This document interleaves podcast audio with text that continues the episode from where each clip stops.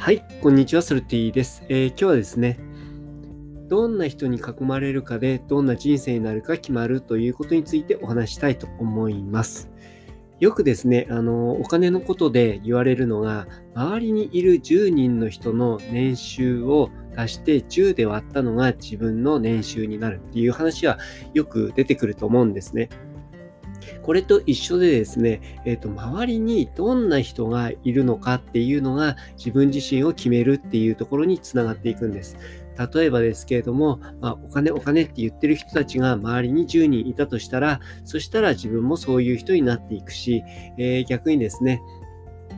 まあ、逆ではないか。うん、まあ、自分がね、何かをね、与えるっていうことをね、えー、やる人ばっかりに囲まれたらね、自分もそういう人になっていくっていうところに、えー、つながっていくかと思います。ということで、えー、周りにね、いる人たちっていうのはどういう人に囲まれるかっていうのは非常に人生において重要なんですね。これはですね、逆説的にも言えるんですけれども、この周りにいる10人っていうのは、え自分自身がね、こういう風になりたいって言ってることで、えー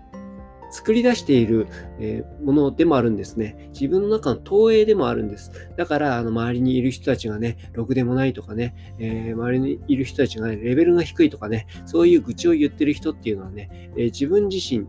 が、えー、投影されている結果、周りがそういう人になってるんですね。だから周りの悪口を言ってるっていうのは、自分のレベルが低いって言ってるのと全く一緒なんですよ。えー、自分がそういう人間だっていうことに文句を言っているっていうのが、えー、そのままですね、周りの人になっているっていうだけなので、えそれにはですね、えーと、気づいた方がいいかなっていうところはあったりします。なのでね、え自分がね、具体的にどうなりたいのかっていうことを、えーきちんとね、えー、イメージして、そしてそういう人たちがいる場所にですね、まず飛び込んでいったりですとか、そういう人たちっていうのと、えっ、ー、と、積極的に交流していくっていうのが非常に重要なんじゃないのかなっていうふうに思っています。